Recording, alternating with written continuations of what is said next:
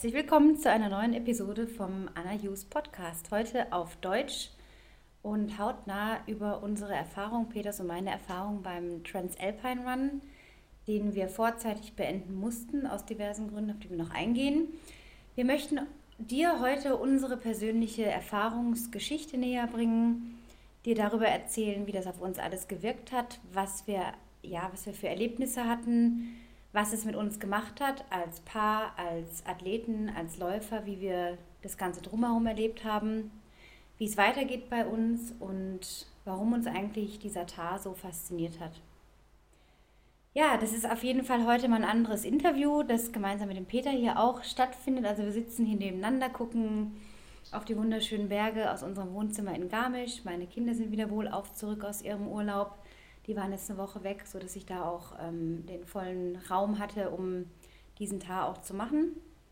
Und ähm, es ist heute eher so ein, kein Interview, sondern ein gemeinsames Gespräch, wo wir uns unsere Gedanken laut austauschen, um sie dir mitzuteilen und dass du dir selber überlegen kannst, okay, ist das etwas, was du selber dir vielleicht auch schon länger vorstellst zu tun oder ist das ein Lauf, wo du sagst, um Gottes Willen, ich gucke mir nur die Bilder an oder einfach, ja, dass du für dich entscheiden kannst, was macht das vielleicht mit dir? Denn wir wollen letztendlich ähm, dich nicht inspirieren, den unbedingt zu tun, aber auch nicht davon abraten, sondern wirklich unsere Erfahrungen dir mitteilen. Peter, wie geht's dir heute? Die Frage aller Fragen.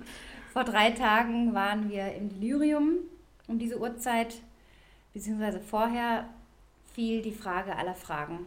Es war nach dem ersten Verpflegungspunkt der fünften Etappe um die Kilometer 17, 18 rum.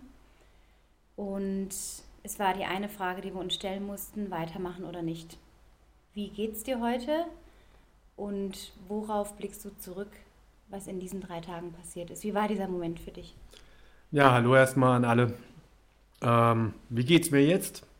Heute? Ähm, gerade vorhin mal acht Seiten runtergeschrieben, äh, um das Ganze mal ein bisschen zu verarbeiten weil jeder Schritt erinnert mich noch an den letzten Teil ähm, bis zur Entscheidung auszusteigen. Das Knie tut immer noch weh, meine Beine werden langsam formbarer, erkennt man wieder eine Form, das waren vorher Baumstämme. Baumstämme haben wir sie genannt. Die Knöchel sind geschwollen. Ähm, ja, ab und zu gerade eben mal noch kurz ein schmerzverzerrtes Gesicht vom Knie, weil ich mich anders hingesetzt habe. Also wie geht es mir? Bescheiden. Und ja, ich bin froh, dass ich da relativ gesund rausgekommen bin. Der muss wirklich sagen, ähm, es waren schwierige Bedingungen in den ersten Tagen. Für alle Läufer natürlich die gleichen Bedingungen.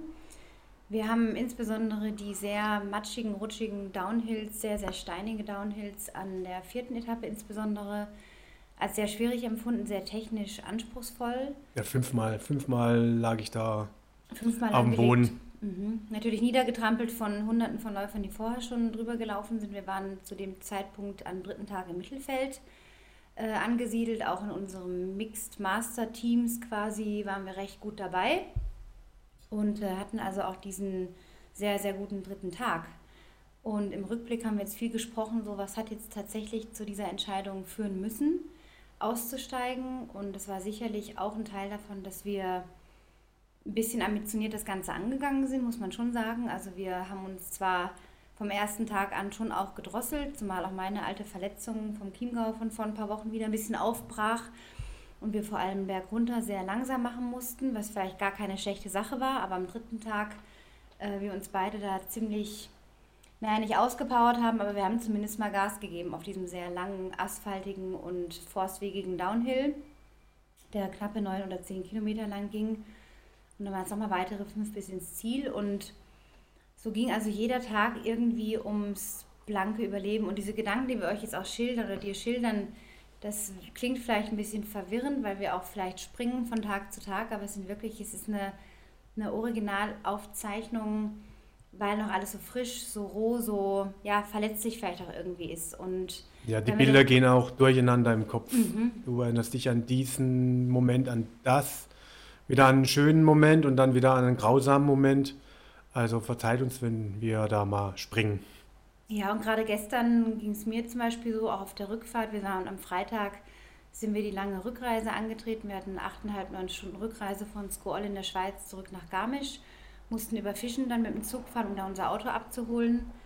Sind dann nach Hause gefahren und da hatte ich dann schon wirklich auch so Tränen der Erleichterung geweint im Auto, weil ich gemerkt habe, Mann, wir haben die richtige Entscheidung getroffen. Klar, es wäre schön, wenn, aber all diese wäre, es hätte, diese ganzen Möglichkeitsformen, die waren einfach nicht mehr wichtig. Es war nur noch wichtig, dass wir jetzt unsere Gesundheit wieder in den Griff kriegen. Und das war auch diese Erleichterung, wieder hier anzukommen und zu wissen und zu spüren, das war die richtige Entscheidung. Und auch gestern ging es mir seelisch nicht so gut. Also ich habe noch mal sehr, sehr viel reflektiert.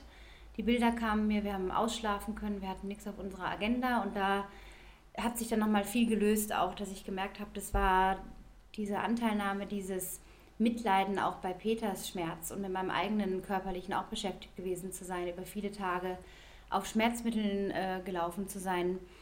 Das ist mir schon ziemlich nahe gegangen, wie viel wir da ausgehalten haben oder uns dafür entschieden haben. Man muss einfach wissen, diese Scheiße machst du freiwillig, auf Deutsch gesagt. Da ja, sagt dir keiner, mach mal den Tar oder zwingt dich dazu. Vielleicht hast du ein Filmteam dabei oder wirst gesponsert, ist noch vielleicht mal eine andere Geschichte. Bei uns war es so, dass wir uns völlig freiwillig da reinbegeben haben. Wir hatten keinerlei Sponsoren außer Tailwind für die Ernährung, haben wir alles aus eigener Tasche bezahlt. Das heißt also, wir haben, um das auch mal klarzustellen, um die zweieinhalbtausend Euro, vielleicht waren es sogar 2700 Euro ausgegeben für. 268 Kilometer mit 15.500 Höhenmetern, Höhen, Höhenmetern genau. anzugehen. Um das anzugehen, genau. Letztendlich waren es dann ich habe es mal ausgerechnet, knapp 180 Kilometer und wie viel Höhenmeter weiß ich jetzt nicht, auf jeden Fall auch genug in diesen viereinhalb Tagen und das muss man sich schon einfach vor Augen halten. So, das ist eine Menge Geld, eine Menge Invest, das sind viele Monate Vorbereitung, Training, sich Gedanken machen, in unserem Fall noch Kinder versorgen, versorgt wissen, dass es denen gut geht, weil ich die nicht mitnehmen konnte.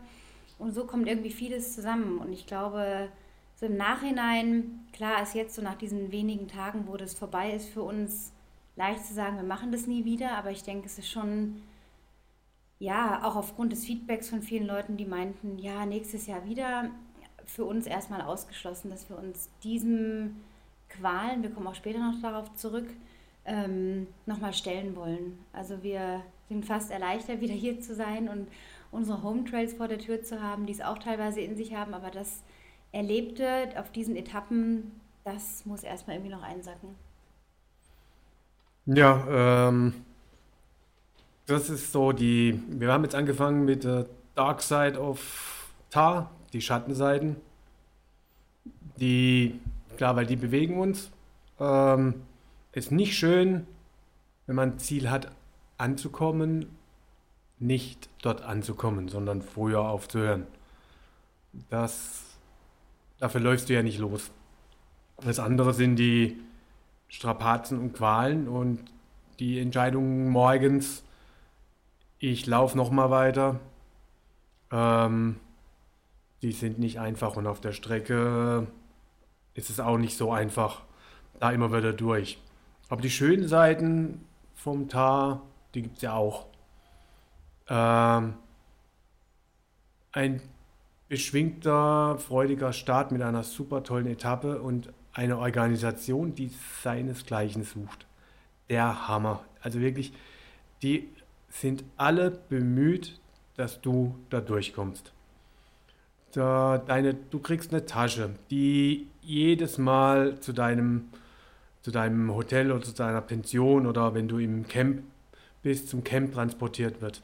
Das heißt, du hast im Ziel, wenn du ankommst, im Etappenziel keinerlei Gerödel mit der schweren Tasche, die du ziehen musst oder irgendwo hinschleppen musst. Du musst einfach nur deine Dropbag abholen oder vielleicht Sachen deponiert hast, so ein kleines Beutelchen und kannst in dein Hotel wandern oder sogar noch duschen. Ja, genau. Du kriegst die, du kannst dir auch die Dropbag eine ins Ziel liefern lassen, damit du dir direkt nach dem Ziel warme, frische Klamotten anziehen kannst. Auch ein super Service. Du kriegst ein Bier hinterher, erstmal ein alkoholfreies Bier, kannst Fotos machen, kriegst verschiedenste äh, ähm, Verpflegung. Verpflegungsangebote von Quinoa über Brote, Obst. Früchte, Obst, was, also wirklich, die sorgen sich um dich, die gucken nach dir. Du wirst begrüßt vom, vom Streckenmoderator mit deinem Namen äh, auf die letzten Meter noch von vielen angefeuert. Auch un unterwegs auf der Strecke dann steht da mal einer im Fluss mit seinem, seinem Tuba oder was weiß ich Der für ein Horn und, ja. und spielt dir ein Lied.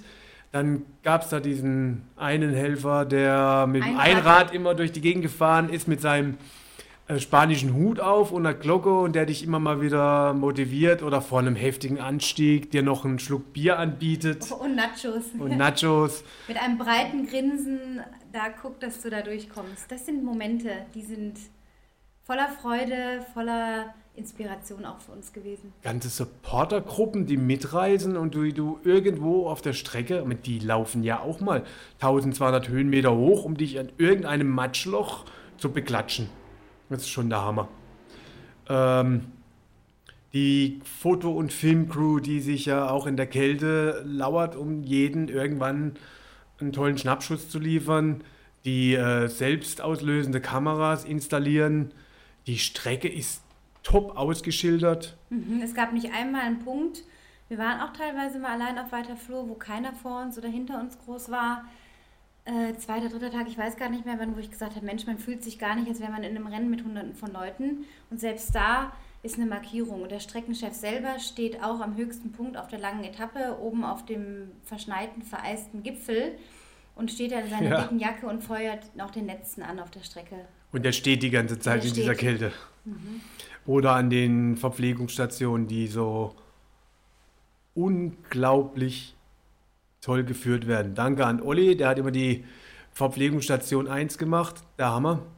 Es war Ähm, immer ausreichend da, immer genug Wasser, mal ein bisschen anstehen, aber auch nicht wirklich Helfer, die sogar das Wasser aus kleineren separaten Kanistern oder so Wasserflaschen in deine eigene Flask noch füllen. damit es keinen Stau gibt. Genau. Oder, oder der eine hat mir meine, meine, meine Stöcke, Griffe abgewaschen, weil ich so im Matsch gelandet war. Die waren total verdreckt. Ach komm, ich wasche dir die schnell, mach du dir Wasser rein.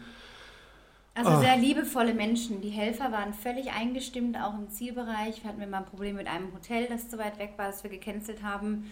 Da hat äh, von der Touristeninfo eine Dame innerhalb von einer Viertelstunde ein tolles Hotel 200 Meter vom Start ausgefunden. In St. Anton war das, glaube ich, dann Lech am Arlberg. Ja, wo eigentlich alles ausgebucht war. überbuchter Ort und wir kriegen ein Zimmer. Ja, und noch eine Suite dazu, Ja. muss man dazu sagen. Das war auch toll.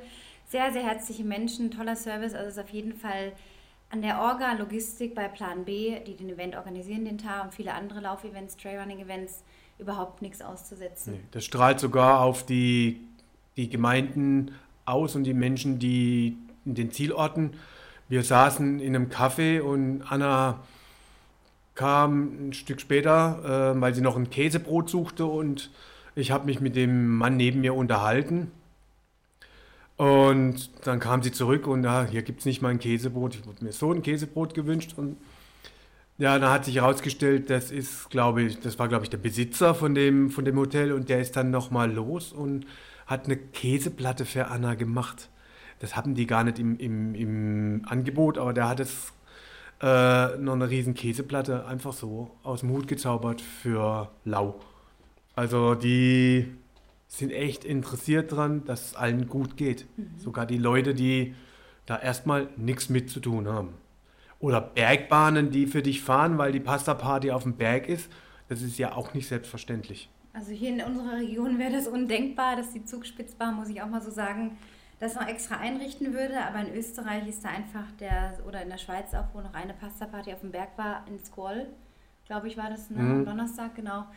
Ähm, wo die Bahn abends bis neun fährt und die immer noch lächeln aus ihrem Häuschen. Also es gibt da schon wirklich so diese Momente, die das total, ja, dieses zu einem tollen Erlebnis auch gemacht haben, dazu beigetragen haben, dass du als Läufer hinterher und vorher wirklich entspannen kannst.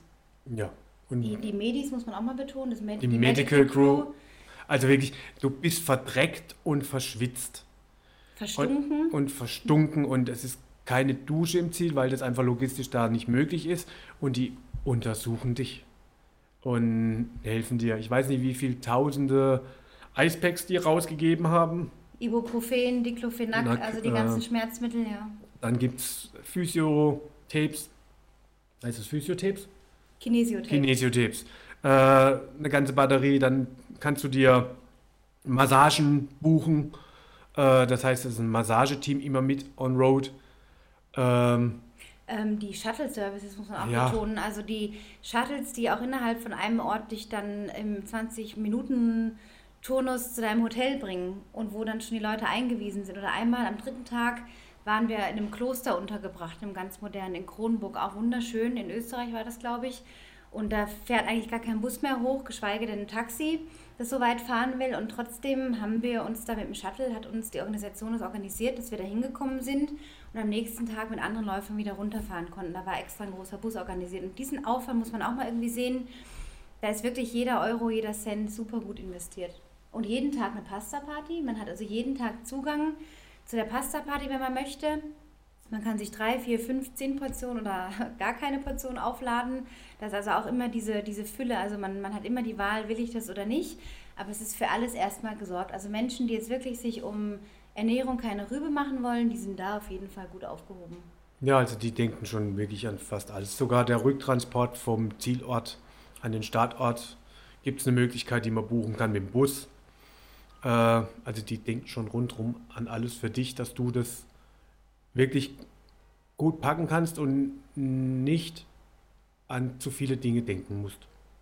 Ja, Das weil du bist einfach, man muss sagen, wir haben das auch festgestellt jetzt im Rückblick, man kommt mit jedem Tag mehr in einen Survival-Modus. Also man ist eigentlich nur darauf bedacht, sich selber wieder so einigermaßen herzustellen, die Schmerzen im Körper einzuordnen. Ist es muskulär, ist es ein Band, eine Sehne, zwackt irgendwas, tut irgendwas weh, muss man nochmal zu den Medis gehen, duschen, Sachen herrichten, abwaschen, Schuhe putzen, die jeden Tag völlig verschlammt und verdreckt waren, aufgrund des Wetters eben auch.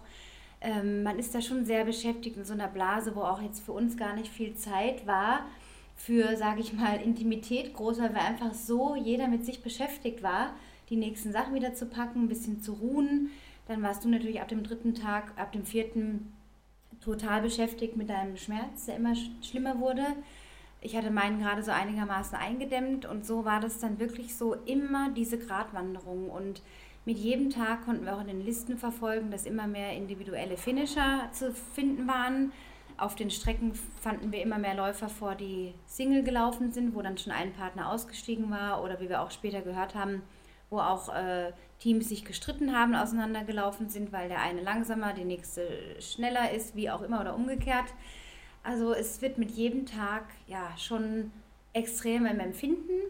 Man hat auch das Gefühl, man verliert so ein bisschen den Alltag, das Gefühl für den Alltag, vergisst Dinge. Ich habe schon das Gefühl gehabt, dass ähm, ich gar nicht mehr teilweise wusste, was war eigentlich gestern oder vorgestern und so echt Mühe hatte, so die, die Dinge voneinander zu kriegen. Ja. Ich weiß nicht, wie's- wie ging es dir da?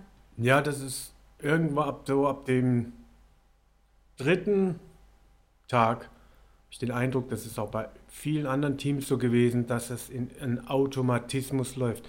Blase ist genau da das richtige Wort. Jeder ist da so in seiner eigenen Blase und das kriegst du auch mit während des Laufens. Ähm, da gibt es dann kaum mehr noch ähm, einen Spruch über die Landschaft oder Gespräche, schön, wie wie schön, schön. was ist. Ähm, da geht es dann wirklich nur noch, auch nach dem Ziel, oh jetzt, wo ist das Hotel, wo ist die Dusche, da fit kriegen, das brauche ich noch, oh, das müssen wir jetzt zuerst machen, erstmal essen, erstmal das machen, dann das machen, dann wieder Strecke anschauen, planen, wann kommt das, wann müssen wir zur Pizza, äh, Pasta-Party, Pizza wäre schön gewesen, manchmal auch. Ja. dann, wie kommt man da wieder zurück? Reicht mir genug Schlaf? Wann müssen wir aufstehen? Oh je, morgen ist Start so und so viel Uhr. Da müssen wir früh genug schlafen. Wo kriege ich noch ein Eispack? Ah, ich muss noch zum Medi-Crew. Mm, Es ist wirklich dann ein, ein, ein Gerenne und gehasst. Obwohl du so viel abgenommen kriegst, ist es immer noch ein, ein Gehasste von organisier dich. Ja, und natürlich ist dann für die, die jetzt wirklich ganz vorne mitgelaufen sind, die haben vielleicht ihre zwei Stunden extra oder eineinhalb oder manchmal auch noch mehr Zeit zum Regenerieren. Aber selbst diese Extrazeit, die wir zum Beispiel am Montag noch hatten, wo wir echt gut dabei waren mit den knapp unter sechs Stunden für den Marathon, ich habe es hier nochmal vor mir, ähm, 42,4 Kilometer waren das da mit der Einstiegsetappe, also ganz knapp den Ultra für dich. Ähm, ja, hast du trotzdem nicht viel Zeit. Also es ist mal ein kurzes Gespräch, dann frierst du aus, musst gucken schnell, wie ist das Wetter, Sachen holen, warme Kleidung und ab ins Hotel. So, und das dauert eben auch teilweise ein bisschen länger.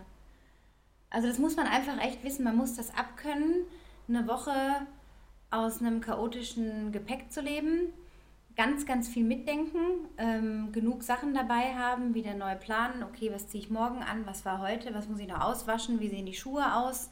Das war auch so eine Sache bei mir zum Beispiel, ich hatte halt drei Paar Schuhe dabei, zweimal dasselbe Modell und einmal ein anderes Modell. Und ähm, bis ich dann gemerkt habe, dass ich doch mal meinen Schuh wechseln könnte, dass meine Verletzung ein bisschen besser sich anfühlt, ist auch ein Tag oder zwei vergangen und dann habe ich also noch ein paar Schuhe genutzt, die mir auch dann geholfen haben, das einigermaßen durchzustehen.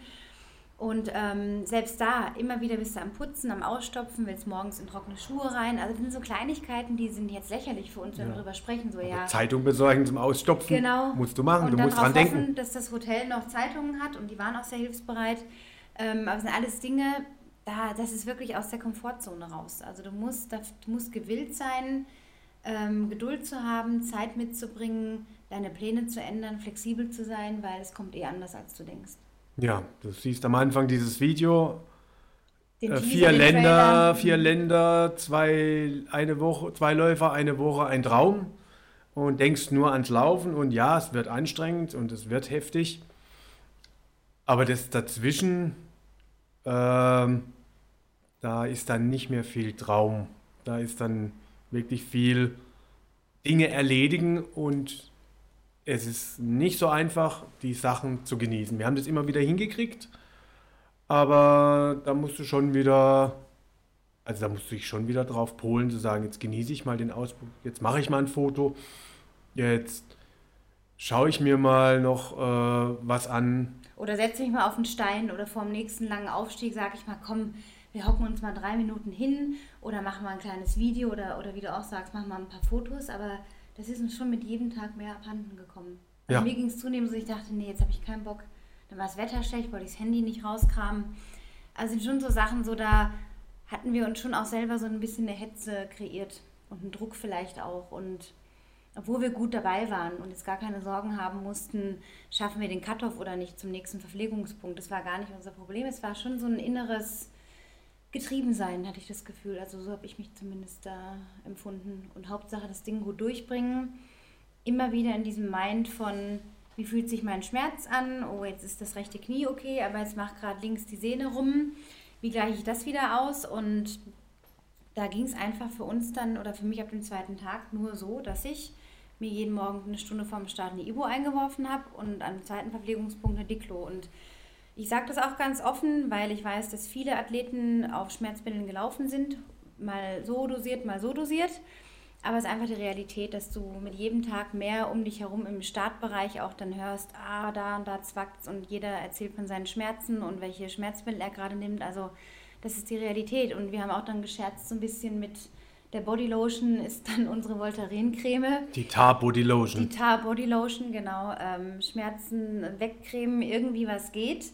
Ja, was irgendwie an der, was man noch selber für sich vertreten kann. Aber es ist natürlich ein Grenzbereich. Und im Rückblick, klar, haben wir das so hinbekommen. Aber es ist nicht das, was wir uns unter ja, genussvollem Laufen vorgestellt haben und dass es dann ohne Schmerzmittel nicht mehr ging. Ja, das waren die letzten anderthalb Tage waren ja geschätzte 70.000 Schritte von mir und jeder Schritt ein Schmerz. Irgendwann habe ich mich dran gewöhnt an die Schmerzen in den Knöcheln. Das ist dann, gerade wenn du einen Rhythmus hinkriegst, also wenn der Weg dir einen Rhyth- einen Laufrhythmus zulässt, dann gewöhnst du dich einfach ans Aussagen im Kopf. Das ist dann wie, ja, jetzt tut's weh, tut weh, tut weh, tut weh, tut weh, tut weh, tut weh, tut weh. Also wie so ein, so ein Dreivierteltakt, Viervierteltakt, du bist im Rhythmus. Ja gut, du hast dich schon, weißt schon, es tut weh.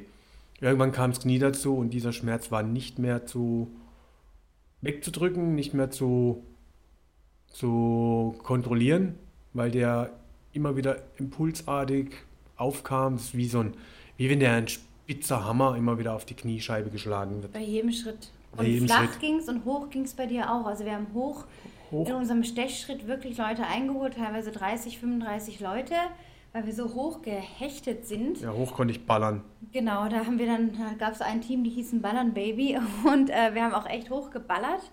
Aber alles, was dann sofort wieder runterging, war dann für Peter leider schwierig. Ja, und das ist dann echt ein wirklicher Scheißmoment.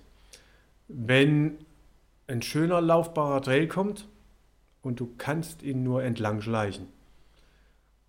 Und vor dir deine geliebte Partnerin, die jetzt wieder im besseren Modus ist und laufen kann und du kannst nicht mit ihr laufen, du kannst nur langsam. Und das ist, darf ich kurz sagen, noch dieser Teamgedanke. Also für uns haben wir vorher, vor dem Start, in den Wochen vorher wirklich festgelegt, das ist unser gemeinsamer Lauf. Ähm, diese Option mit was ist wenn, hatten wir gar nicht, kann mich nicht erinnern, durchgesprochen. Also was ist, wenn einer von uns ausfallen sollte, gleich am Anfang oder ein bisschen später auch, macht der andere weiter. Die Idee gab es gar nicht. Die Idee gab es von uns nicht und die Idee kam auch nur einmal kurz auf, als dann die Entscheidung fiel, okay, ab ins Medical Car, wir fahren jetzt zurück, geben unsere Startnummern ab oder den Transponder.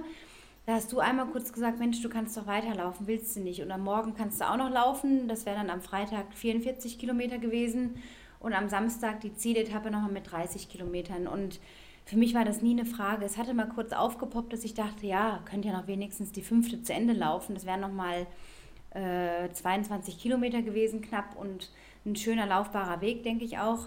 Aber die Frage hat sich für mich gar nicht gestellt. Also ich musste mir da nichts beweisen. Ich habe mein Ego völlig losgelassen. Ich musste mir nicht zeigen, dass ich das kann, dass ich das schaffe. Das hätte ich vielleicht irgendwie auch geschafft, bin ich mir sogar ziemlich sicher. Aber es war nicht dieser gemeinsame Gedanke von, das ist unser gemeinsamer Tar. Und von daher war für mich ganz, ganz schnell klar in dem Moment, wir finishen auch gemeinsam. Also wir, wir hören auch gemeinsam auf. Ohne ja. irgendwelche anderen Optionen. Wir haben das viel, viel, viel erlebt dass schon dann nach dem ersten Tag viele Paare auseinandergegangen sind oder ausgefallen sind oder dann der eine Teampartner ein paar Tage später wieder eingestiegen ist. Das finde ich eine sehr komische Idee. Ich kann es jetzt nachvollziehen, wenn Leute das machen, weil sie sagen, okay, ich ruhe mich einen Tag aus, wo schwierig, ich steige wieder ein.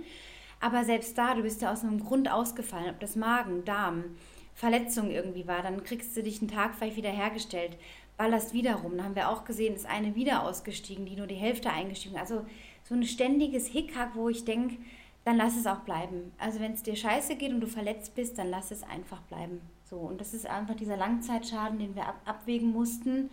Wärst du weitergegangen, auch wenn es an dem Tag nicht gegangen wäre, aber selbst mit einem erträglicheren Schmerz fügt man sich einfach Langzeitschäden zu. Und dann kann man vielleicht noch ein Cortison spritzen oder so, aber diesen Weg wollten wir dann nicht weitergehen.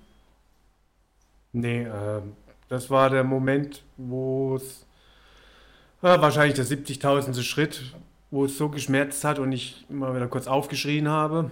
Ab und zu ließ es nicht vermeiden. Und ich schaue nur diese unwegbaren, schwierigen Trail runter. Für mich schwierigen, weil einfach uneben in, mit, ein, mit meinen Knie und meinen Füßen. Und Anna schaut rum und ich schüttel einfach nur den Kopf und das hatte Peter bis dato nicht gemacht. Also er hat es hingekriegt, das mit sich auszumachen, was ich schon mal sehr, sehr stark fand. Und ich weiß bis heute, dass er absolut für uns beide die Absicht, die starke Absicht hatte, das gemeinsam zu finishen bis nach Sulden und da auch anzukommen. Und selbst an dem Tag hatten wir morgens festgelegt, nur die Etappe noch. Wenn es nur die Etappe ist, machen wir das. Und ich habe dann irgendwie gemerkt an einem Punkt, Jetzt ist Zeit, die Frage zu stellen. Also mir selber die Frage zu stellen oder ein Stoßgebet abzusenden an den Himmel, was ich auch dann gemacht habe. Gefragt habe, was ist jetzt die richtige Entscheidung, die beste Entscheidung für uns beide. Und ich drehe mich um und sehe Peter und er schüttelt den Kopf und ich wusste, das ist die Antwort. Und dann war die Entscheidung klar. Ja, irgendwann musst du, musst du sagen, jetzt ist Schluss. Weil der Schmerz einfach zu groß wird. Dann, dann geht es nicht mehr. Es wird nicht besser. Den Cut-Off hätte ich auch noch geschafft. Hinhumpeln, aber was kommt dann und was kommt dann und was kommt dann? Nein. Da war einfach nichts mehr drin. Das habe ich einfach nicht so bedacht, die langen Downhills, irgendwas habe ich da überzogen an irgendwelchen Stellen, dass ich, also die Belastung hat mein Körper einfach nicht ausgehalten. Punkt. Die mentale Belastung ist auch nicht so einfach, wenn deine Verpflegung stimmt. Also wir waren super versorgt mit Tailwind. Also ich hatte nicht einmal Magenproblem, nur, nur von Tabletten einmal. Ansonsten kein, kein Loch irgendwie mit Hunger oder Kraft oder Muskeln. Nix. Keine Krämpfe, nichts. Nur die Gelenke. Und dann fühlst du dich ansonsten gut und kannst nicht. Das ist dann auch. Und dann willst du es natürlich mit deinem Partner auch noch rocken und du kannst nicht. Du kannst nicht liefern. Selbst muskuläre Sachen, Muskelkater kannst du noch durchlaufen, wenn so irgendwo Oberschenkel brennen oder so. Das sind alles so temporäre Sachen, die kann man ausblenden und sagen, es ist nur der Muskel, der ein bisschen brennt, weil er übersäuert ist. Aber die Gelenke, Sehnen und Bänder, da kannst du nichts machen. Nee. Und was ich auch festgestellt habe, ist, dass ich hatte mir das schon mehr wie eine Familie, wie ein gemeinsames Event von allen Läufern vorgestellt. Das hat sich mir nicht so dargestellt. Also da kam bei mir schon auf, jeder läuft seine Blase, sein Rennen, jeder hat sein, ähm, wie komme ich in der welcher Zeit an, an wem kann ich noch vorbei. Also gerade an dem letzten Stück, Mhm, da sind wir, das haben mich unzählige überholt und keiner hat gefragt. Das war ganz klar zu sehen, dass ich mich dann nur noch Humpeln. durchhumpelnd durchkämpfe, außer dem Benny. Gruß an Benny von hier. Du bist Ja. fantastisch. Ganz toll hast du supportet. Der hat äh, sich dafür interessiert, wie geht's mir, komme ich da durch, äh, brauche ich irgendwas. Der hat auch einfach mal äh, eine Weile, ist der mitgelaufen, hat gewartet und hat Informationen eingeholt für, wie lange braucht man denn noch, wie weit ist es noch. Ja. Ein paar Streckeninformationen rausgegeben, damit ich auch immer mal abwägen konnte, Schaffst du oder schaffe ich das oder nicht. Also ganz großes Kino vom Benny. Ähm, andere Läufer, die tuckern an dir vorbei, die sind eher, eher ein bisschen angenervt, dass sie nicht schnell genug an dir vorbeikommen. Äh, die interessiert nur, wie kommen sie an dir vorbei, wo können sie überholen. Ähm, das ist echt, da läuft, da läuft schon so ein Renn-Ego-Mechanismus an manchen Stellen ab, habe ich Ja, und, und festgestellt. das sage ich mal zu dem, an dem Tag waren wir einfach im hinteren Drittel unterwegs. Muss man sagen, selbst da lief das so ab. Und ich mag mir gar nicht ausmalen, wie das vorne abgeht. Also das ist sicherlich noch mehr Ellenbogen. Und das hat mich schon sehr überrascht, wo ich das beim Marathon des Sable, wo ich im vorderen Drittel unterwegs war, aber dann von anderen gehört habe, die auch weiter hinten waren.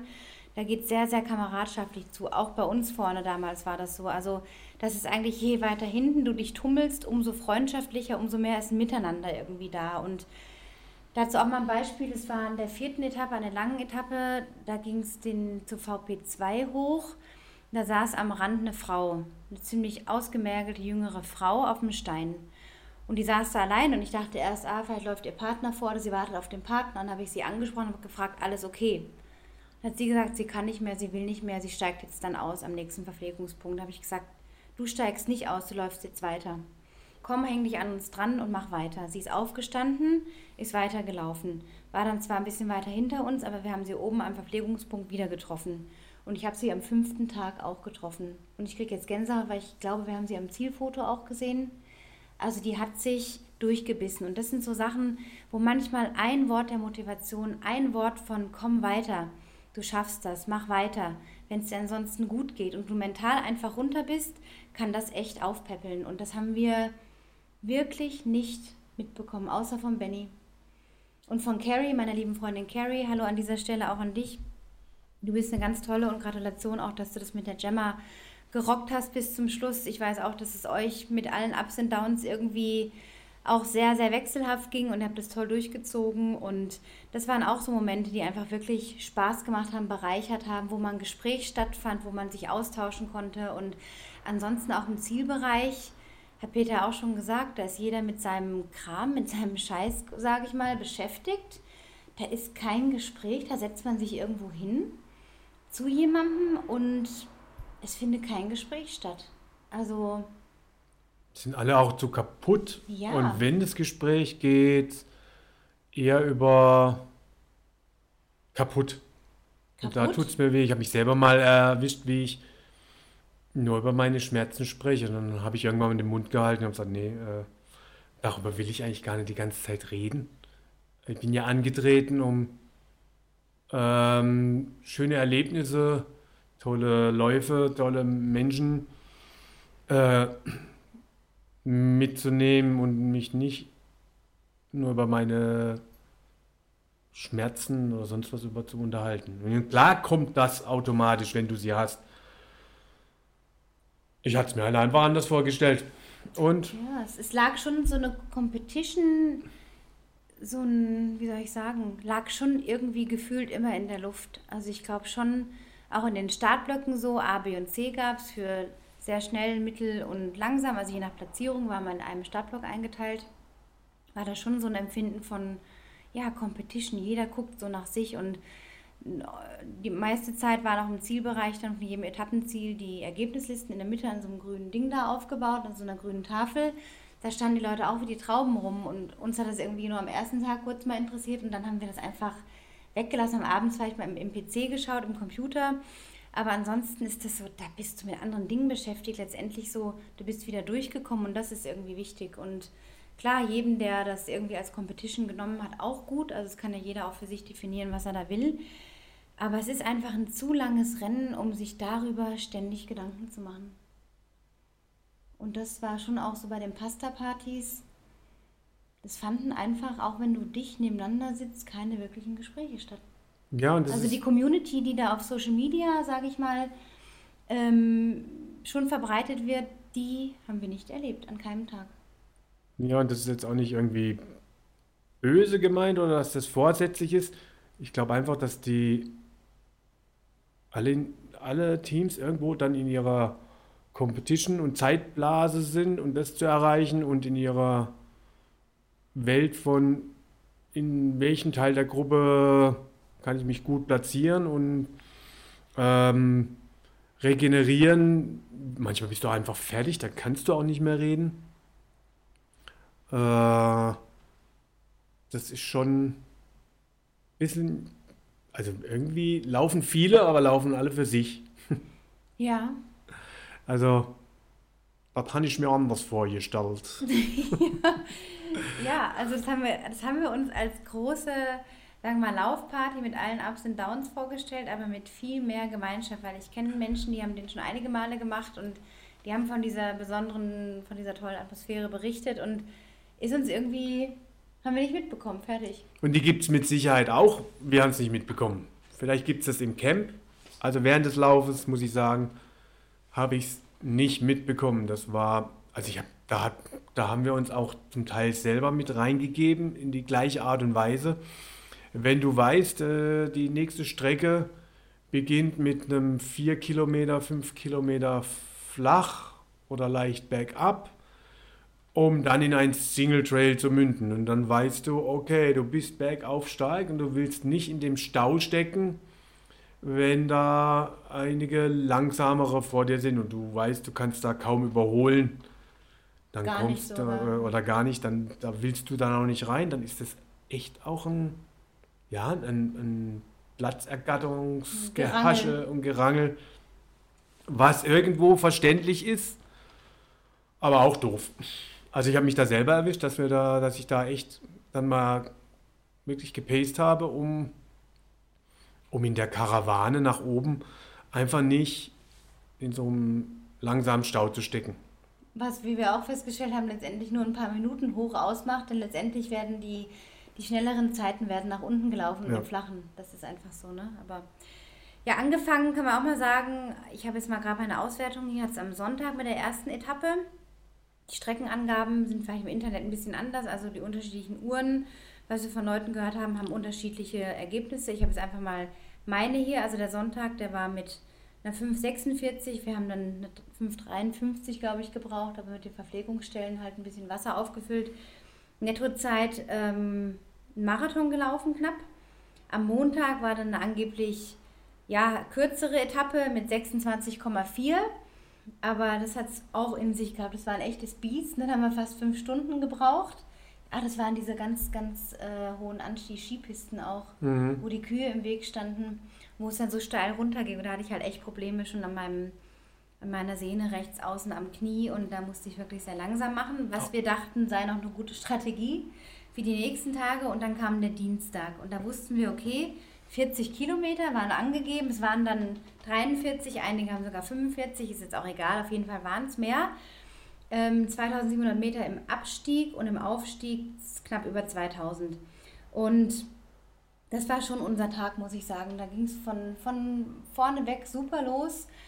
Ganz tolle Single Trails, weiche Trails zum Laufen, viel Matsche auch, aber es war laufbar. und es ging es auch sehr gut. Die Anstiege waren super, wir haben Power gehabt noch zum Ende hin und dann kam dieser ganz, ganz lange Downhill. Und ich glaube, da waren wir beide auch schon wieder auf so einem ganz schmalen Grad unterwegs. Ne? Und das hast du ja, glaube ich, auch so empfunden, dass da sicherlich schon die Probleme ein bisschen mehr wurden. Da fing es an mit den, mit den Knöcheln und da bin ich drüber gelaufen und da war ich dann auch in so einer Zeitblase, gute Zeit erreichen und laufen, laufen und. Laufen, wo es geht, laufen lassen. Ja, und da würde ich im Nachhinein sagen, geh spazieren, Peter, und. Lass dich überholen. Lass genau. dich überholen, ja. Und komm eine halbe Stunde später im Ziel an, aber oder eine Stunde sogar, was immer noch äh, voll im Zeitlimit gewesen wäre, und sei am nächsten Tag fit. Und wir machen uns keine Vorwürfe, wir haben einfach nur ehrlich reflektiert wo auch unsere Strategie vielleicht oder wo wir uns auch ein bisschen haben verleiten lassen, ganz ja, klar. Ich habe mich in dieses, in dieses äh, Racing wirklich, dazu habe ich mich verleiten lassen. Dem konnte ich nicht widerstehen. Und dann ging es ja auch an diesem Dienstag uns noch einigermaßen gut. Das war dann vor der langen Etappe und da hast du mit deinen Knöcheln ein bisschen rumgemacht, hast ein Eispack gehabt irgendwie und Schmerztablette, gekühlt, gecremt.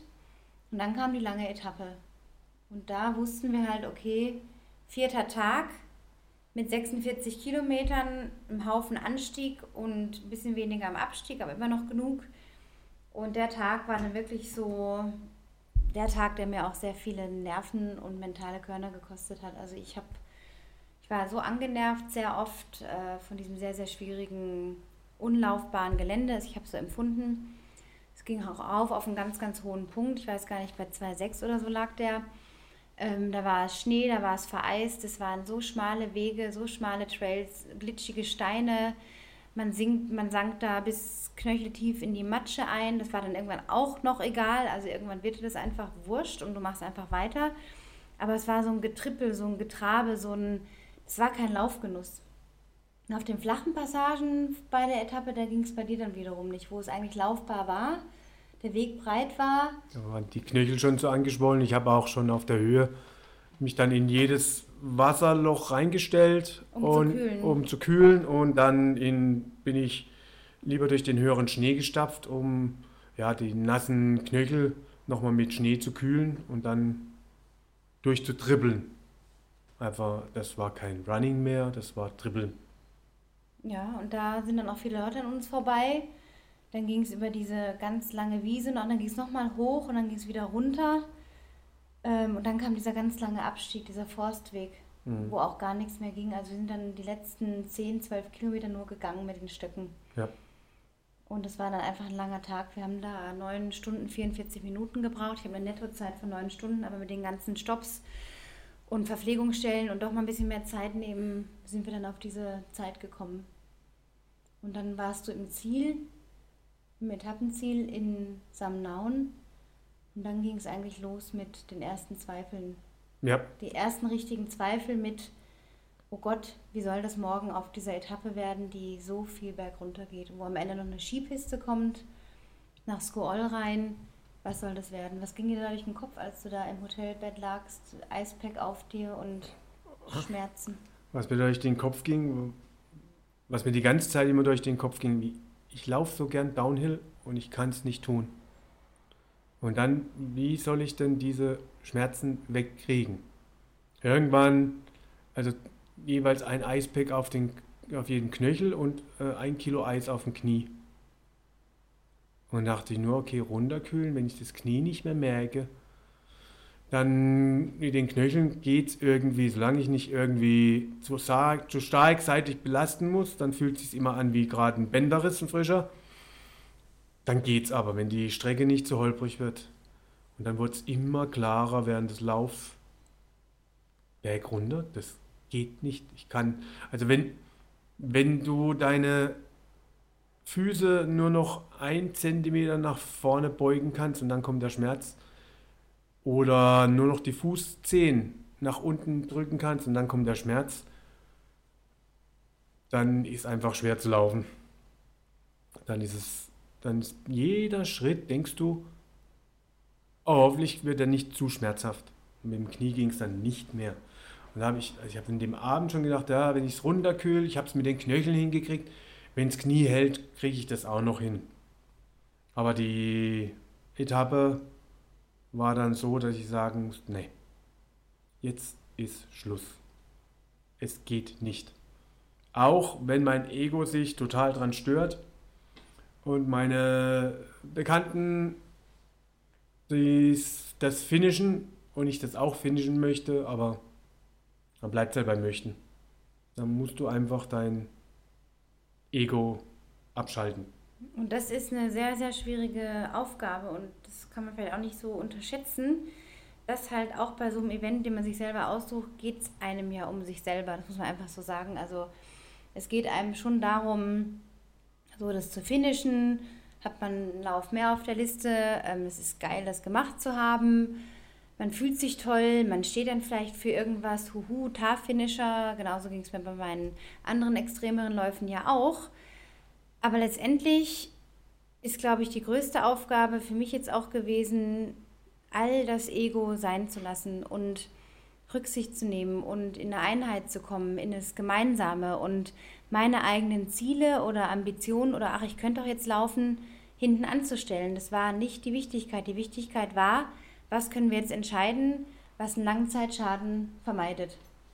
Ja, und das war ganz großes Kino von dir. Ja, danke. Das war aber auch für mich nichts, was ich jetzt irgendwie, wo ich lange überlegt habe oder wo ich stundenlang im Dilemma war oder wütend war oder gedacht habe, Mann, warum geht es jetzt bei ihm nicht? Oder mich bestraft gefühlt habe oder, ach, er blockiert mich in meinem Laufen, weil eigentlich könnte ich doch laufen, aber er kann nicht. So ein Mist, so ein Scheiß. Aber diese Gedanken kamen mir nicht. Es war zusammen oder nicht zusammen. Also es gab nicht dieses, jeder macht irgendwann sein Ding. Und das hat uns oder mich jetzt auch wirklich überrascht und auch ein bisschen geschockt, dass das viele Leute gemacht haben. Also die, das haben wir halt mitbekommen, die sich dann halt getrennt haben unterwegs oder die einfach gesagt haben, du bist heute schneller, du bist heute besser, mach mal dein Ding und so. Und dann läuft man halt für sich. Das ist nicht meine Idee und Leute, die das machen, können das natürlich tun, aber meine... Das ist auch nicht die Idee von dem Tar. Du hast ja auch eine Eigenverantwortung, du musst ja eigentlich auch bei deinem Partner bleiben. Genau, und auch den Partner so zurücklassen, auch selbst im Medical Car ich wollte Peter nicht alleine zurücklassen, obwohl er natürlich ein erwachsener Mann ist und völlig äh, seine Entscheidungen auch alleine treffen kann, aber in seinem Schmerz ihn da zu lassen und das ganze Prozedere darunter und diese wackelige Fahrt, wo das nochmal in dein Knie geschossen ist, darunter, ähm, das wollte, da wollte ich nicht auf der Strecke sein und meine 20 Kilometer da abspulen. Also das war ein sehr, sehr bizarrer Gedanke und das ist das, wo ich sagen würde, da kann man als Organisator auch noch was verbessern. Also, dass man zumindest Paare dann zusammenwürfelt, die von, von der Leistung her zusammenpassen. Ja, wenn dann der eine aussteigt, dass man halt guckt, okay, wie passt das von der Zeit her vielleicht zusammen, äh, dass dieses alleine Laufen einfach nicht drin ist. Also, es gab auch ein paar Gästläufer, das ist vielleicht nochmal eine andere Geschichte. Aber so dieser Spirit, der ging da schon echt verloren. Also, wir haben so viele alleine gesehen. Nach dem dritten Tag, dritter, vierter Tag. Ja, gut, es ist eigentlich auch eine Laufreise, die man bucht und ich kann es schon nachvollziehen, dass man, wenn der eine nicht kann, ich möchte es zu Ende laufen, weil ich habe die Möglichkeit, kann ich schon nachvollziehen. Ich glaube, die gucken auch, dass die einigermaßen gleich starke Leute zusammenkriegen, aber ich glaube, die Leute wollen nicht immer mit denen gleich steigen oder wollen, sträuben sich vielleicht mal da dagegen oder so, ich weiß es nicht. Also wie gesagt, die Orga, die finde ich top. Vielleicht gäbe es Möglichkeiten, noch ein Team-Briefing da zu machen, dass die, ja, dass so mehr Verbundenheit da ist. Weiß ich nicht. Ist vielleicht auch eine eigenverantwortliche Sache. Ähm, also jeder, der es machen will, halte dich zurück. Ist ein harter Lauf.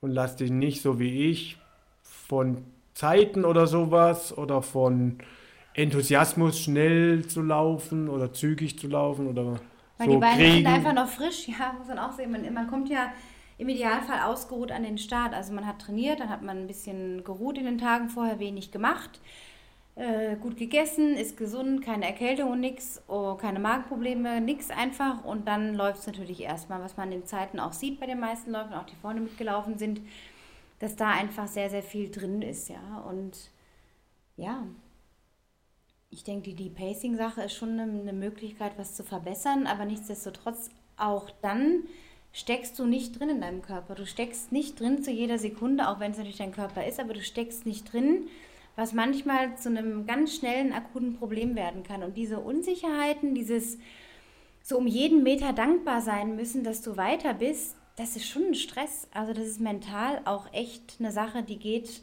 irgendwann auf die Nerven. Ja, manchmal musst du auch zur Sicherheit echt auch Pace rausnehmen. Also da gibt es äh, manche lochdurchfressene Trails. Also wenn du die alle ballerst, dann, dann gehst du halt auch in die Gefahr, dich echt zu verletzen. Du musst schon... Kannst den Bein auch brechen, durchaus. Ja. Kannst die Schulter ausrenken, kannst...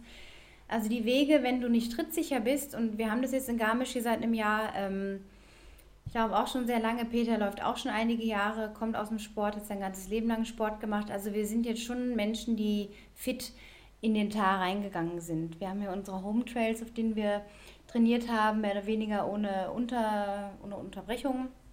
Bis auf ein paar Wochen mal, wo ich vielleicht von einem Rennen mich erholt habe oder Verletzungen oder Krampfader-OP oder was auch immer. Aber sonst ist auch Peter zuletzt beim Alpenfestival mit den Leuten da, hat er neun Läufe absolviert innerhalb von zweieinhalb Tagen, die Downhills runtergebrettert, da gab es nie ein Problem. Und dann hast du halt so ein Event, wo du unter Dauerbelastung stehst und du steckst nicht drin, was manchmal zu einem Peng führen kann, was dann das Garaus bedeutet. Also höchste Konzentration, würde Yogi sagen, ist da gefordert. Höchste. Höchste. Und ist auch wirklich, also das ist auch ein Teil, der dich echt fordert, diese Konzentration äh, downhill zu halten und äh, da, wenn du schnell sein willst, auch da sicher runterzukommen. Also. Ja, und wir haben uns natürlich auch ein paar Mal gewundert. Also, zumal ich einige Läufer wirklich kenne, die jetzt auch weiter vorne mitgelaufen sind, in Mixteams, in den Männerteams, Frauen jetzt weniger, bis auf Carrie und so, auch super gemacht. Ähm, da wundert man sich natürlich dann schon irgendwie, dass da diese konstanten Leistungen auch gebracht werden über viele Tage und gerade auf diesen sehr matschigen, unebenen Wegen, das musst du einfach echt trainiert haben. Und die, die Kehrseite, das ist einfach auch the dark side. Ähm, auch als wir da mit dem Medical Car runter nach Skoll gefahren sind, in den Ort am fünften Tag, am Donnerstag, und da ankamen, wo so gerade so die vorderen Leute reinkamen oder schon da waren, siehst du halt, also wie so ein Lazarett. Das ist jeder läuft mit Eispacks um die Füße rum, sitzt, hat irgendwie ein Tape. Ähm, blutige Knie. Blutige Knie. Am ersten Tag habe ich eine Frau in der Dusche gesehen und am zweiten, die den ganzen Körper vom Rücken bis zum Fuß abgetaped gehabt mit Kinesiotape das siehst du dann und denkst, okay, wie kriegen die sich jetzt fit für den nächsten Tag? Weil Knöchel ist es Gelenk, das ist Sehne, das ist Band. Knie ist eine heikle Angelegenheit, so das haben wir uns natürlich auch irgendwie gefragt. Und das ist jetzt der kritische Teil, den ich einfach auch ansprechen möchte. Und gönne jedem seine Platzierung und seine Leistung. Und ich weiß durchaus auch Leute, die ich auch kenne, persönlich kennengelernt habe, die absolut imstande sind, diese Zähigkeit, diese Erfahrung auch haben in den Bergen und es viele Jahre schon laufen was ich voll nachvollziehen kann. Aber es gibt eben auch Menschen, wo ich weiß, okay, die haben jetzt nie so brilliert irgendwie, die sind immer im Mittelfeld und platzieren sich irgendwo bei den Ultras und dann knallen die sieben Tage mit konstanten Leistungen durch, die eineinhalb, zwei Stunden schneller sind als das normale Feld. Und da fragt sich natürlich schon auch, okay, es ist sicherlich einfach auch eine Grauzone, wo wir uns bewegen. Und es ist der Teil, den keiner gerne hören möchte. Und vielleicht gibt es da auch Kritik von, von deiner Seite. Das ist mir aber auch ehrlich gesagt egal, weil ich möchte es einfach auch ansprechen. Das ist einfach ein Sport, der immer weiter wächst, wo immer extremere Leistungen, immer extremere Rennen stattfinden. Und ich weiß aus einer Quelle, dass beim Ironman Frankfurt zum Beispiel war es oder in Rot bei der Challenge Rot bei dem Ironman Triathlon in einer anonymen Umfrage rauskam, dass 20 Prozent der Amateurathleten auf irgendeine Art und Weise gedopt haben. Also sprich, mit Mitteln ihre Erholungsphasen so weit verbessert haben, dass diese Leistung, die sie dann erbracht haben, zu einem Altersklassenplatz oder für die Quali für Hawaii, hat es dann halt gereicht, dass das einfach eine Tatsache ist. Und ich will jetzt keinem was unterstellen, aber man muss einfach auch kritisch gucken, okay, wie sind bei dem normalen Athleten solche konstanten Leistungen unter diesen Bedingungen möglich, wenn wir beide wissen, was Trailrunning hier in den Bergen bedeutet und auch im hochalpinen Gelände. Und das ist eben das, wo, wo ich sehr skeptisch bin und auch irgendwie da vielleicht mal ein bisschen mehr äh, da auch nachgehen will oder schauen will, okay, was kann man da in dieser Szene irgendwie auch ja, anregen oder auch dem Athleten sowas Gesundes mitgeben, dass es diese Leistung ist der kurze Ruhm, aber mach es wirklich so, dass du hinter dem stehen kannst, was du tust. Denn die Erholung nach so einer Etappe, wo du dir die Oberschenkel zerbretterst auf dem Downhill, teilweise 12 Kilometer, 15 Kilometer lang, das steckst du nicht einfach so weg, wenn du das Training und eine konsistente Bergerfahrung nicht in den Knochen hast. Und das ist einfach diese Seite, die haben wir auch viel besprochen. Ähm, da bin ich skeptisch und da weiß ich eben von einigen, dass es absolut Top-Leistungen sind, auch bei diesen Menschen, aber es gibt andere, wo ich sage, I'm not sure. Ja, was war die andere Seite, die mich so beeindruckt hat oder negativ beeindruckt hat, ist dieses, alles läuft irgendwie schon ziemlich viel unter Schmerzmitteln und unter Medikamenten. Also das habe ich schon viel mitgekriegt. Es gibt natürlich auch welche, die das nicht tun. Und es gibt welche, die sagen, dass sie es nicht tun und tun es. Ähm, wir sagen einfach, dass wir eine Ibo genommen haben und dass wir eine Diclo genommen haben. Dazu also ich, stehen wir. Das ich habe an, an der letzten Etappe hatte ich drei oder vier Ibo und eine Diclo. Ja. Und die Schmerzen kamen immer noch. Also das war völlig, ich wollte nur noch alles wegdrücken, wegtöten. Hat nicht funktioniert. Der Transalpin ist eine, vielleicht das härteste Bergetappenrennen. Ähm, stimmt. Ja, und die Erholung ist das, was sie am nächsten Tag weiterlaufen lässt. Und im Zielbereich bist du damit beschäftigt, alles dafür zu tun, um deine Erholungsphase anzukurbeln und schnell wieder zu regenerieren, dass die Muskeln fit sind, dass die Knöchel abgeschwollen sind, dass die Knie funktionieren, der ganze Bewegungsapparat. Und da gibt es Maßnahmen mit der Ernährung, da gibt es Maßnahmen mit Eiweißpulvern, Getränken, klar mit, mit Kohlenhydraten, mit Eiweißen. Da gibt es Möglichkeiten mit ähm, Basenbädern, wenn man eine Badewanne im Hotelzimmer hat. Wenn man im Camp war, wahrscheinlich weniger. Ähm, und das sind alles so Sachen, das wird dann halt, ja, wird zunehmend schwerer. Und ich habe zwei sehr, sehr harte Etappenrennen in meinem Leben gemacht. Den Marathon des Sable und den Swiss Jura Marathon vor vielen Jahren, der in den Schweizer Bergen stattfand, über die Jurakette ging. Das waren jetzt äh, 350 Kilometer auf sieben Tage. Also ich weiß schon, was es braucht, um diese Leistungen zu bringen. Und das war jetzt nochmal eine Nummer härter. Also das war für mein Empfinden, auch wenn ich schon viel in Bergen gelaufen bin, äh, auch in Chamonix viel gelaufen bin, war der Transalpine wirklich eine Erfahrung, die das alles toppt. Und da taucht natürlich ganz klar die Frage eben immer wieder auf, so wie kriegen das die Amateurläufer hin, ähm, jeden Tag weiter zu brettern und weiter zu brettern. Ja, wenn wir schon denken, so, okay, wie hältst du deinen Schmerz eingedämmt? Wir waren fit und wir machen das andere. So, das ist einfach eine Frage. Und dann hast du natürlich auch Leute, die laufen mit Schmerzen durch und die leben mit Schmerzen. Und da kann wir auch ein paar Beispiele. Und es gibt dieses Level von Schmerz, mit dem kann man laufen. Da kann man dann irgendwann nicht mehr schnell laufen. Man kann zumindest beständig in einem langsameren Tempo sein Ding machen. Was auch dazu führen kann, dass man einfach ankommt. Ja. Und das ist ein Preis, den ich jetzt vielleicht noch bereit gewesen wäre zu bezahlen, weil ich mich an dieser Schwelle befand. Aber alles andere, jetzt bei dir, ist einfach ausgeschlossen, dass man da hätte weiterlaufen können. Ja, das habe ich nicht so hingekriegt, dass ich das auf dieses Level ähm, meinen Körper gebracht habe. Einfach meine, hat halt, hat halt nicht funktioniert mit den Sehnen und Bändern. Und andere haben das gut hingekriegt. Und da waren bestimmt auch ganz viele dabei, die mit den Schmerzen tolle Erlebnisse und Spaß hatten. Aber eins muss dir klar sein, wenn du den Transalpinen läufst, du wirst Schmerzen haben. Ja. Auf irgendeine Art und Weise und es kann wenig sein.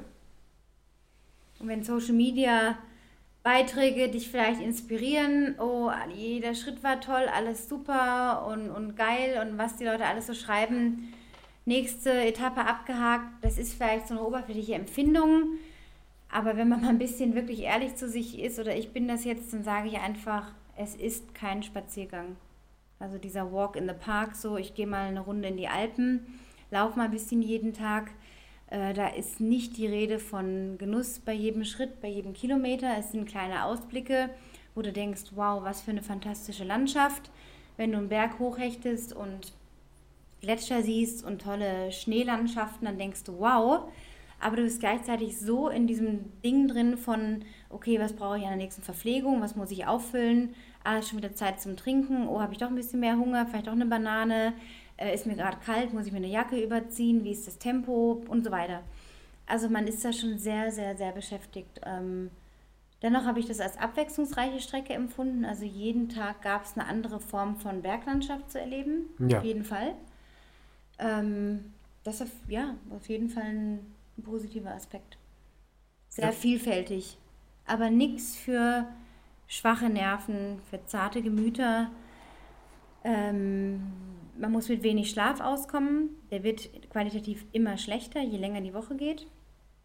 Ähm, immer schwieriger einzuschlafen, weil der Körper auf Hochtouren läuft. Der ist am Arbeiten, am Schaffen, am Verdauen, am Wiederherstellen, am Heilen, am was weiß ich. Ja, und je je länger du brauchst, desto weniger Zeit hast du, um zur Ruhe zu kommen, um wieder einzuschlafen. Genau. Also, Du gehst also dann bei den 7 Uhr Starts, am Dienstag, Mittwoch war das, glaube ich, gehst du, oder Mittwoch, weiß gar nicht mehr, Dienstag, Mittwoch, gehst du echt gerädert an den Start. Und Wegzeiten so 4.30 Uhr. Ja. Und das musst du halt einfach abkönnen, weil man wird dann auch ein bisschen grantig, die Laune sinkt, die Motivation auch. Gerade wenn da so Schilder dastehen, noch 40 Kilometer to go, ne, der Streckenmarkierung. Also das sind alles so Sachen, die können auf deine Psyche wirken und da musst du sehr, sehr stark in deinem Kern sein. Und nicht nur als Team, sondern auch für dich selber, weil letztendlich musst du mit deinem Körper da durchkommen, mit deinem Kopf. Ja, wenn du es als Paar machst, also nicht nur als Team, sondern auch als Paar machst, dann empfiehlt es sich als Paar wirklich gefestigt zu sein. Also, dass das Commitment untereinander ähm, absolut stimmt. Ähm, Dass mein, du dir klar wirst, wofür gehst du denn, wofür machst du das zusammen, was willst du erreichen? mein Partner ist die Nummer eins. Nicht das Rennen, nicht die Zeit, nicht das Ziel, Nicht nicht, mein Ego. nicht mein Ego. Wir haben auch an einigen Tagen, an den ersten drei oder vier, Qualitäten festgelegt morgens beim Frühstück, beim Vorbereiten. Also, okay, was sind heute unsere drei Mantras, unsere Qualitäten? Es war dann einmal irgendwie, ich bin kraftvoll, ich bin gelassen, ich bin vital. Ne? Und Ja. immer wenn so ein Down kam, hat man sich das so leise vorgesagt oder gedacht. Und es hat tatsächlich geholfen, sich bei der Stange zu halten, um wieder zu wissen, okay, wofür mache ich denn diese Qual? Weil letztendlich stellst du diese Frage hunderttausend Mal, wofür quäle ich mich hier so? Und das musst du dir einfach beantworten. Bist du bereit dafür? Und ich sage dir ganz ehrlich, sei dir ganz klar darüber, es gibt andere Läufe, die du machen kannst, die sind weniger extrem. Du kannst auch dein eigenes Etappenrennen in den Bergen machen und vielleicht nur 30 Kilometer am Tag machen. Das ist so unsere Richtung, glaube ich, die wir mal anpeilen wollen nächstes Jahr. Also da auch echt wissen, pff, das ist echt harter Tobak. Ja, also für mich kam da auch jetzt so mit dir in den Gesprächen raus, dass wir da gern was hinkriegen wollen, das eine andere, noch eine andere Qualität mitbringt. Dass man in Teams, vielleicht in, in Gruppen, die zusammengehörig sind, läuft klei, kleine, kürzere Etappen, also mehr Genuss reinbringt. Sodass Zweierteams in Zehnergruppen zusammengeschlossen werden und die auch zusammen laufen und es nicht mehr so um die, nicht mehr so ums Racing geht. Ein Tick mehr Genuss. Da Tick- möchte man vielleicht irgendwas entwickeln. Tick mehr Genuss und Machbarkeit für mehr Leute, weil letztendlich ist auch für einen, für einen Rennveranstalter nicht schön, wenn die Leute am, wie die Fliegen irgendwie rausgehen aus dem Rennen aus diversen Gründen. Und, Und die Ja. machen wirklich alles. und die machen alles, dass die gut sind, dass du durchkommst. Also das ist schon, die Messlatte ist da schon sehr weit oben. Dennoch passiert es einfach und das muss man sich einfach im Klaren sein. Auch wenn man aus dem Flachland eher kommt und sich da vorbereitet, ist es das wert, über ein halbes Jahr oder so alles unterzuordnen, um am Transalpin zu sein. Also es gibt echt andere Möglichkeiten, dein eigenes Etappenrennen in den Bergen zu machen, was aber nicht diese Extreme haben muss. Ja. Und da überlegen wir uns, was wir da selber entwickeln und wo es da hingeht. Hast du noch eine wichtige Erkenntnis aus den Tagen? Eindrücke? dass ich dich liebe. Ha, das ist schön. Ja, es war wirklich ähm, eine außerordentliche partnerschaftliche Erfahrung, die ja, die man sich wahrscheinlich so auf normalem Weg gar nicht schaffen würde, weil man selber gar nicht in solchen Kategorien denkt oder sich selber sowas ausdenkt. Und dafür ist der Tar auch wirklich gut. Ja, es ist wirklich eine, eine kleine, ein kleiner Test vielleicht auch. Wie lernt man sich kennen? Wie geht man miteinander im Stress um? Wie reagiert der andere? Und da rückt man sich schon ein ganzes Stück näher. Also wir wissen auch von anderen Geschichten, wo Paare dann danach auseinandergehen äh, sich wirklich so weit streiten, dass gar nichts mehr geht, weil das wahre Gesicht rauskommt. Das ist auch so der Punkt. Man wird sehr roh, man wird sehr, pff, so wie als würde man so Zwiebelschichten abschälen. Und will man das am anderen entdecken, dann ist es auch geeignet. Aber es gibt sicherlich trotzdem noch andere Möglichkeiten, ja. das zu erleben. Also unser Resümee ist, tolle Erfahrung, wir bereuen nichts. Wir sind jetzt auch nicht groß wehmütig oder denken, oh, hätten wir mal, weil es wären nochmal echt zwei Brocken auf uns zugekommen am Freitag und Samstag.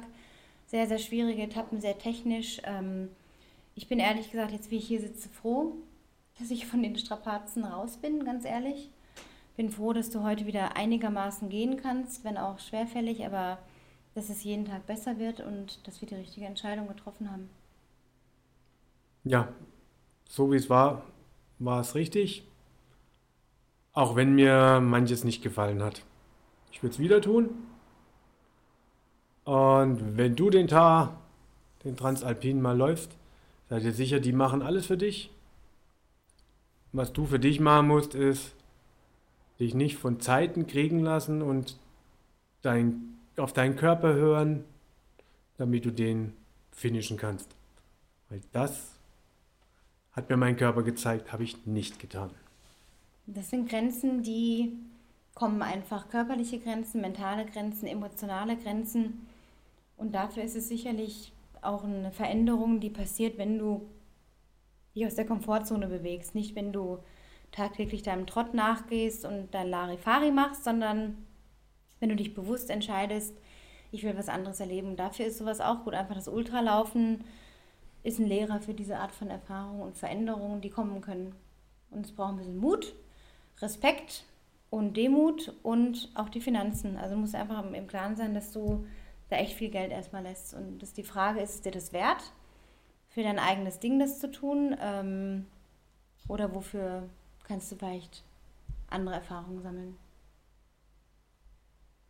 Ja. Ja, ich wünsche jedem, der Ultra läuft oder kürzere Trails läuft oder Etappenrennen läuft, erhalte dein, eine Begeisterung, deine Freude fürs Laufen. Und eine Lockerheit. Das ist, glaube ich, auch ganz wichtig, ne? diese Lockerheit. Und ich freue mich wieder drauf zu laufen. Ja, jetzt erstmal noch ein bisschen ausruhen. Wir haben noch ein paar Workshops anstehen, äh, im September und Oktober vier Stück für Salomon. Sind wir wieder am Einsatz hier in Garmisch und haben wir Ende September am 30.09. bis 3.10. Das ist der Tag der Deutschen Einheit, der Feiertag. Ein tolles Trailrunning-Camp. Wir nennen das so ein bisschen Saison, Herbst, Ausklangs, Trailrunning für Anfänger oder auch wenn du schon Könner bist und einfach Bock hast, die Berge nochmal zu erleben im, im Spätherbst, bist du herzlich eingeladen, dabei zu sein. Wir haben noch ein paar Plätze frei. Ähm, sind dreieinhalb Tage mit Fun and Run, Spaß, Genuss, viel Wellness, viel Unterhalten, interessanten Vorträgen, Equipment-Check, äh, Workshops.